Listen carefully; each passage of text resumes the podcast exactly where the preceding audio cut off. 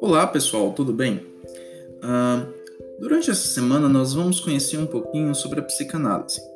Na pessoa de Freud, que foi o precursor, que foi quem iniciou os seus estudos, e desenvolveu o que ele chamou de primeira tópica. O que é a primeira tópica? Primeira tópica foi quando Freud dividiu a mente humana em três instâncias psíquicas. Essas três instâncias psíquicas foram chamadas de consciente, pré-consciente e inconsciente. O Freud, ele foi considerado um dos maiores gênios da humanidade e uma das suas maiores descobertas foi a descoberta do inconsciente. Nessas três instâncias psíquicas, a gente pode entender que o consciente funciona como a parte a parte racional da nossa mente.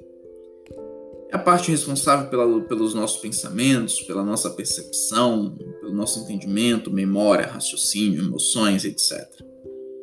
O pré-consciente é uma instância da nossa mente, uma parte da nossa mente responsável pela, pelos conteúdos que estão facilmente acessíveis à consciência. Aqueles conteúdos como, por exemplo, as regras que nós temos internalizadas, a lei, as normas da sociedade, que regem a nossa conduta sempre quando a gente precisa desempenhar determinada ação. Por fim, nós temos o inconsciente. O inconsciente é a parte obscura da mente humana. É lá onde é guardado todos os nossos receios, medos mais profundos, angústias, traumas, recalques e os desejos mais obscuros da vida humana. É, o inconsciente é uma parte de nós que nós mesmos não temos acesso. Freud estruturou a primeira tópica, que foi o consciente, pré-consciente e inconsciente.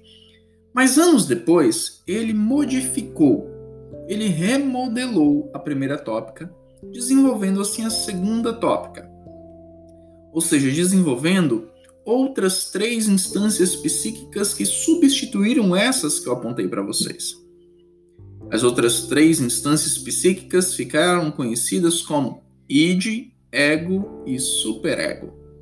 Qual é a função do id em sua vida? Qual é a função do ego e do superego? Nós conheceremos sobre isso durante a nossa aula. Até lá!